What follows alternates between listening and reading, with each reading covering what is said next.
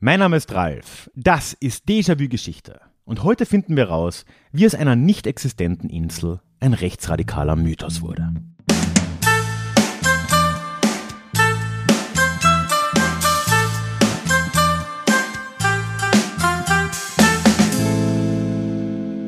Hallo und schön, dass du heute wieder mit dabei bist. Mein Name ist Ralf, ich bin Historiker und Déjà-vu ist für alle da, die sich mit Geschichte beschäftigen wollen, um die Welt von heute zu verstehen. Heute komme ich mit einer kurzen, relativ kurzen, aber wichtigen Folge zu dir und ich glaube, der Teaser spricht für sich selbst. Und wie üblich möchte ich dich bitten, bis zum Schluss dabei zu bleiben, denn auch heute gibt es wieder Deja Klugschiss, das Mitmachformat. Ich habe einige Kommentare zur letzten Folge bekommen, habe auch heute wieder eine Frage an dich, an euch, also bleib bis zum Schluss dran. Die heutige Folge wird ein etwas merkwürdiges, für diesen Podcast zumindest, Thema behandeln. Oder ja, vielmehr eigentlich einen Begriff und die Geschichte dieses Begriffes, was ich hier ja nicht unbedingt jeden Tag mache. Ich möchte nämlich mit dir über Thule reden. Und nein, damit meine ich nicht dieses schwedische Unternehmen für Dachträger oder sowas, sondern ich meine eine Insel. Und ich meine eine rechtsradikale Gesellschaft und ich meine Verschwörungsmythen in rechten Kreisen seitdem. Ja, es wird ein bisschen weird, es wird komplex und es wird in Teilen absolut absurd. Aber fangen wir mit der Geschichte mal ganz am Anfang an. Mit einem alten Griechen und einer angeblichen Insel im hohen Norden. Unsere Geschichte beginnt im 4. Jahrhundert vor Christus. Da lebte im heutigen Marseille, damals die griechische Kolonie Massalia, ein gewisser Pytheas. Und der war unter anderem Händler. Er wird ab und zu aber auch als so eine Art Universalgelehrter beschrieben. Es ist tatsächlich aber glaube ich, unmöglich zu sagen. Der war auf jeden Fall und in den 320er Jahren kam diesem Mann eine interessante Idee. Du musst dir vorstellen, zu dem Zeitpunkt hatte die gesamte griechische Welt gerade gebannt in Richtung Osten geblickt, wie ja die griechische Welt es eigentlich immer schon getan hat, aber dann noch fast ein bisschen stärker als sonst, weil immerhin war ja gerade ein Herr Alexander aus Mazedonien dorthin marschiert und hatte dort das Perserreich geschlagen für die hellenische Welt hat sich da eine ganz neue Region eröffnet, die ja dann auch ja, kolonisiert ist vielleicht das falsche Wort, aber von griechischen Herrschern, in denen die Diadochen ja dann regiert wurde. Aber dem Pythias war das trotz allem scheinbar ein bisschen zu fad. Er wollte stattdessen eine ganz andere Reise antreten denn es war so, dass in Massalia und in der Gegend drumherum damals unter anderem Waren gehandelt wurden, die nicht aus dem Osten kamen oder aus dem Süden, sondern aus dem Norden Europas. Das war vor allem Zinn, aber auch Bernstein. Und ja, der Pythias wollte jetzt mal rausfinden, wo diese komischen Waren da eigentlich genau herkamen. Weil das ja natürlich nur über Zwischenhändler und so weiter geschah. Ne? Das wusste keiner so recht. Und es kann jetzt sein, dass er das selbst rausfinden wollte und vielleicht bei der Gelegenheit die ein oder andere Münze sich verdienen wollte. Oder vielleicht wurde er auch geschickt. Wie bei vielen dieser Sachen können wir uns da nicht so ganz sicher sein. Was auf jeden Fall mehr oder weniger bestätigt ist, ist, dass er so um das Jahr 325 dann den Weg in Richtung Norden Europas antritt. Entweder über den Landweg zuerst, also durch Frankreich hindurch, eventuell auch mit dem Schiff durch die Säulen des Herakles, also die Straße von Gibraltar um Spanien herum, rauf nach Britannien. Dort ist er dann immer weiter in Richtung Norden gereist, bis an den äußersten Zipfel des heutigen Schottlands. Also da kann man schon sagen, wohl weiter als jeder Grieche vor ihm. Und auch von dort fuhr der gute Pythias noch weiter in Richtung Norden. Sechs weitere Tagesreisen waren es dann, so schreibt er, bis er am Ende in einer ganz fremden Welt ankam. Er beschreibt dann Nächte, die kaum drei Stunden dauerten. Er beschreibt Lichter am Himmel und ein, Zitat, geronnenes Meer. Und allgemein beschreibt Pythias da einen Zustand, in dem Wasser, Luft, Land ineinander übergingen. Und man sich nicht so ganz sicher sein konnte, was das jetzt alles war und was welchen Zustand hatte. Er beschreibt das in seinen Schriften wie eine Qualle, wie den Körper einer Qualle. Ja, und hinter diesem ungewöhnlichen Meer, da sah er eine Insel, die der Pythias nun Thule nannte. Zu dem Zeitpunkt war eine Insel, eine mythische Insel im hohen Norden, in griechischen Legenden schon länger bekannt. Also das war jetzt nicht was komplett Neues. Es gab da die Idee von Hyperborea, eine ja eben Insel, eine recht große Insel im Norden. Die sollte von riesenartigen Menschen, von sehr großer Stärke beherrscht und besiedelt gewesen sein, war gesegnet vom Gott Apollo selbst und war darüber hinaus überraschend warm in einem angenehmen Klima, obwohl es weit im Norden war, und dadurch auch eine sehr wohlhabende Insel. Das war eben dieses Hyperborea, aber als Pythias jetzt zurückkam in seine Heimatstadt Massalia und von seinen Geschichten erzählte, von diesen angeblichen Thule, da waren trotz alledem die Leute ziemlich mh, hm, unbeeindruckt. Man hat ihm seine Geschichten schlicht nicht geglaubt. Es waren ja auch wirklich lächerlich magische Ideen, oder? Äh, geronnene Meere, so gut wie keine Nächte, komische Aggregatzustände, Lichter am Himmel. Ah, ach komm, Peteas. Lass gut sein. Aber die Idee war trotz alledem wohl nicht mehr so ganz aus den Köpfen rauszubekommen. So scheint es zumindest. Die Leute haben es zuerst zwar nicht geglaubt und auch die Schriften von Peteas selbst, er hat da ein Werk namens Über das Weltmeer darüber verfasst, ist uns im Original nicht mehr überliefert. Ist wahrscheinlich dem Brand der Bibliothek von Alexandria zum Opfer gefallen oder zumindest ist das die Legende. Aber auf ihn bezogen haben sich Autoren in der Folgezeit immer wieder. Zum Beispiel Plinius der Ältere in Rom dann oder indirekt sogar Tacitus. Die meisten Leute haben das ziemlich negativ getan, muss man dazu sagen. Aber seine Idee, von Thule als Insel eben nicht mehr Hyperborea, nicht mehr diese mythische Insel von Anno dazumal, sondern die Idee einer echten Insel im hohen Norden, umgeben von komischem, geronnenen Meer. Die war aus den Köpfen jetzt nicht mehr wirklich rauszubekommen. Und mit der Zeit, so im Römischen Reich, gingen die Leute jetzt mehr oder weniger fest davon aus, dass es dieses Thule irgendwo da eben gab und es wurde auch auf Karten entsprechend festgehalten. Diese Tatsache wird sich dann über die nächsten Jahrhunderte und sogar Jahrtausende auch nicht mehr großartig ändern. Bis in die Neuzeit finden wir Tool auf allen möglichen Karten immer wieder vermerkt, wenn auch die genaue Position der Insel, naja, ein bisschen flexibel war, wollen wir mal sagen. Die konnte mal irgendwo so in Richtung Island sein, beziehungsweise Island selbst könnte die Insel sein oder die Färöerinseln, in der Gegend wurde es verortet oder auch einfach eine Insel vor Trondheim, also Norwegen. Unmöglich zu sagen, sie ist auch immer wieder mal hin und her gerutscht. Und dann in moderner Zeit, als da schon vieles ja auch einfach bekannt war in der Region oder eigentlich die ganze Region bekannt war, wurden auch existierende Inseln mit Thule in Verbindung gebracht. Mal wurde Grönland als Thule bezeichnet, dann wurde wiederum Island als Thule bezeichnet, dann wurde Grönland, was dahinter lag, konsequenterweise zu Ultima Thule.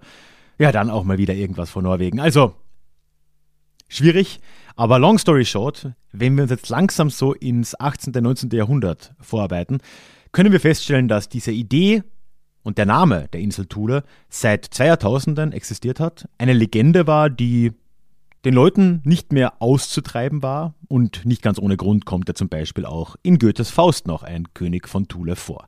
Aber wenn wir jetzt dann langsam ins 19. Jahrhundert kommen, wird die Geschichte um Thule, um diesen Namen Thule und seine Bedeutung erst richtig weird und vor allem richtig gefährlich. Eine Insel im Norden, in den Legenden bewohnt von Riesen, da können wir uns ja fast schon vorstellen, wer diese Story im 19. Jahrhundert so richtig geil fand. Und tada, natürlich taten sie das. Im 19. Jahrhundert begann in Deutschland ja sowieso ein Germanenwahnsinn. Ne? Also nicht nur in Deutschland, aber vor allem in Deutschland. Und es war vielleicht wirklich nur eine Frage der Zeit, bis diese alte mythische Insel Thule ihren Weg in die sich entwickelnde nationale Gesellschaft in Deutschland fand. Thule wurde da in Theorien schnell zu nichts Geringerem als dem Herkunftsland der Arier. Zumindest in einigen Theorien am Rand. Aber gut, ich meine, da wurde ja auch jede Menge Müll sowieso produziert, also warum denn eigentlich nicht? Aber diese Idee, diese Verbindung des alten griechischen Thule und danach mit jetzt dieser Idee einer Herkunftsregion der Arier, diese alten Riesen, ne, ich erinnere, die würde sich nur festigen mit der Zeit. Das erste Mal so richtig deutlich spürbar, auch im Namen, ist das dann im Sommer 1918, denn da gründet sich in München eine Gesellschaft mit diesem Namen, die Thule-Gesellschaft, angetrieben durch ehemalige Mitglieder des lokalen sogenannten Germanenordens. Tja, und du kannst jetzt ein paar Mal raten, wofür die so standen. Ich nehme dir das Raten ab. Die standen natürlich für Rassismus, für die völkische Überhöhung der sogenannten Arier, für Antisemitismus und all das würzten sie mit einer guten Prise Okkultismus. Eben über die reine Herkunft der Arier von dieser mythischen Insel und so weiter. Also das ist schon auch sehr stark ins Okkulte abgerutscht. Die Thule-Gesellschaft selbst war dabei aber seit ihrer Existenz relativ klein, trotz allem. Auf ihrem Höhepunkt können wir vielleicht, ist schon großzügig gerechnet, von anderthalbtausend Mitgliedern sprechen. Aber doch hatte diese Gesellschaft einen enormen Einfluss auf die sich parallel jetzt auch entwickelten Nationalsozialisten. Nur ein paar Beispiele. Das Emblem der Thule-Gesellschaft war das Hakenkreuz. Zwei ihrer Grußworte waren Sieg und Heil, wenn auch nicht immer in Kombination miteinander. Und ihr Presseorgan war nicht zuletzt der Münchner Beobachter, der sehr bald ein zweites Leben als völkischer Beobachter führen würde. Ja, und nicht zuletzt könnte dir die Thule-Gesellschaft auch aus einer anderen Geschichte sogar noch bekannt sein, wenn du schon länger hier am Podcast mit dabei bist. Ich habe vor inzwischen, ja doch, einiger Zeit, dreieinhalb Jahren oder so, über die Novemberrevolution und die Räterepublik in München eine Folge gemacht. Und da kam auch eine Geschichte um die Thule-Gesellschaft vor, nämlich der sogenannte Münchner Geiselmord. Da wurden sieben Mitglieder der Thule-Gesellschaft nämlich durch die räterepublikanische Militärpolizei in München ermordet, was dann im Anschluss in den 20er Jahren gewissermaßen ein Gründungsmythos für diese Ordnungszelle Bayern, für dieses, ja, diesen Hort des äh, Rechtsradikalen und des äh, ja, Nationalsozialismus in München dann gebildet hat. Die Thule-Gesellschaft selbst allerdings ist relativ schnell wieder irrelevant geworden, gerade auch deswegen, ne, ihre gesamten Ideen, ihre Embleme, ihre Slogans, all das wurde von den Nazis übernommen. Man kann auch fest davon ausgehen, dass es da personell ziemliche Überschneidungen dann gegeben hat. Und ja, Anfang der 30er hat sich die Gesellschaft dann ganz aufgelöst. War wohl einfach nicht mehr notwendig. Aber das Ergebnis der Gesellschaft und vor allem eben, dass sie dieses Wort Thule für sich übernommen haben, dass er davor schon es langsam in diese Kreise geschafft hat, ist heute noch spürbar. Nämlich, dass eben dieser Begriff der alten griechischen Insel Thule noch heute in rechtsradikalen Kreisen ja einfach als Chiffre eine echt bedeutende Rolle spielt. Nur ein paar Beispiele, also wenn wir jetzt dann in die Nachkriegszeit schauen, da kommt der Begriff Thule uns immer wieder unter, ausschließlich kann man sagen, in rechtsradikalen Zirkeln, wenn man von der schon genannten schwedischen Firma absieht, die da irgendwelche Dachträger baut. Ich weiß ehrlich gesagt nicht warum.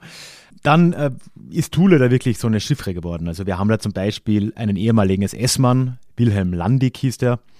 Der hat ab den 70er Jahren so eine Romanreihe geschrieben. Die drei Bücher hießen Götzen gegen Thule, Wolfszeit um Thule und Rebellen für Thule. Man kann sich vorstellen, was da drin ist. Ich habe den Dreck natürlich nicht gelesen.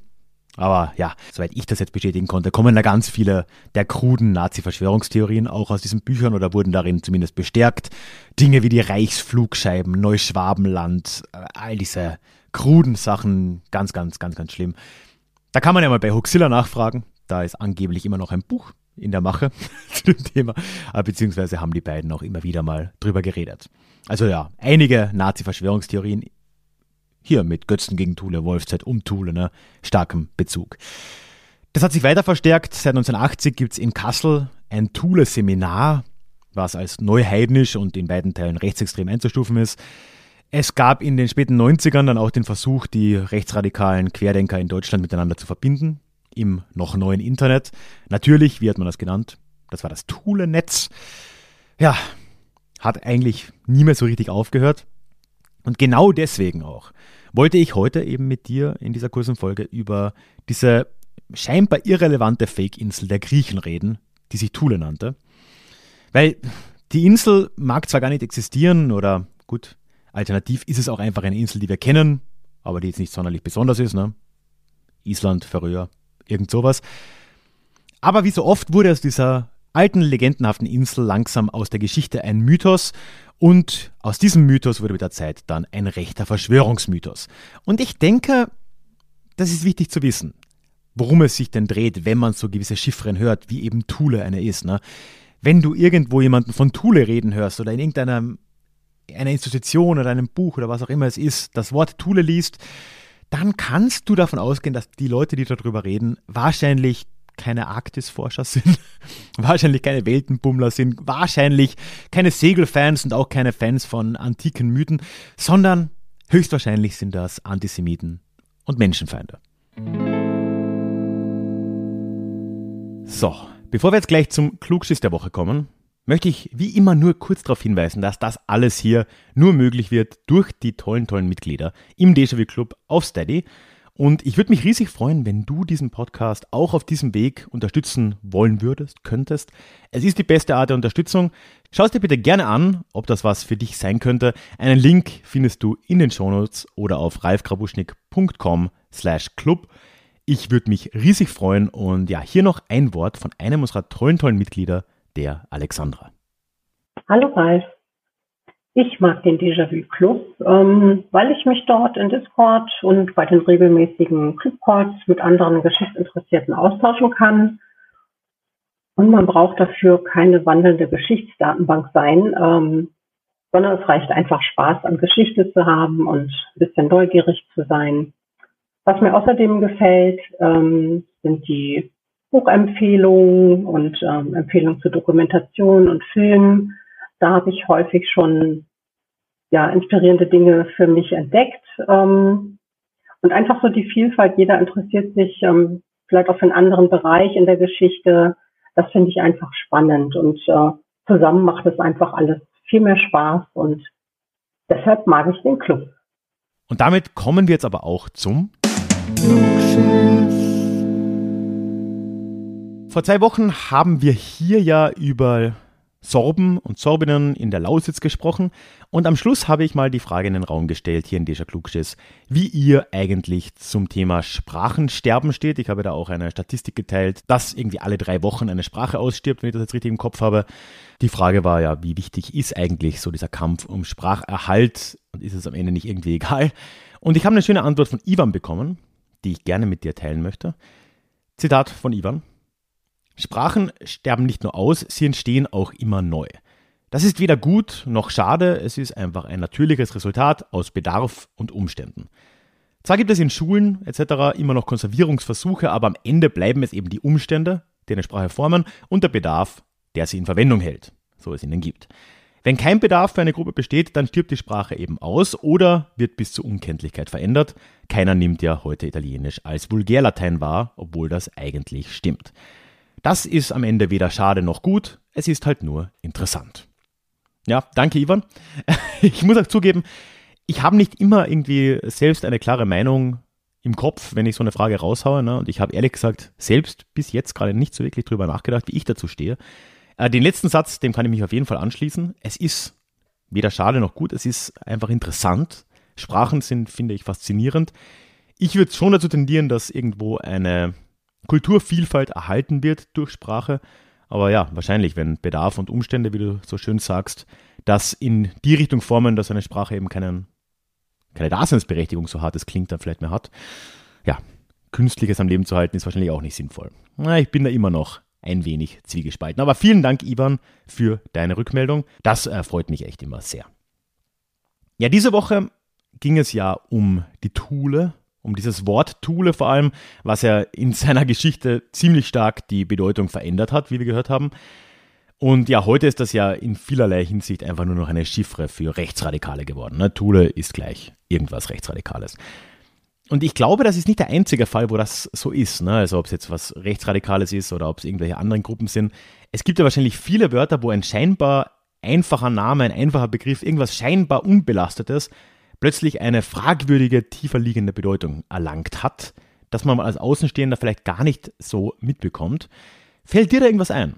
Das würde mich wirklich sehr interessieren ich kann mir nur vorstellen, dass es da viele andere Beispiele gibt. Irgendwelche Sachen, die ganz ja, mondän klingen und ganz gewöhnlich klingen, aber letztendlich irgendeine zwiespältige Bedeutung haben.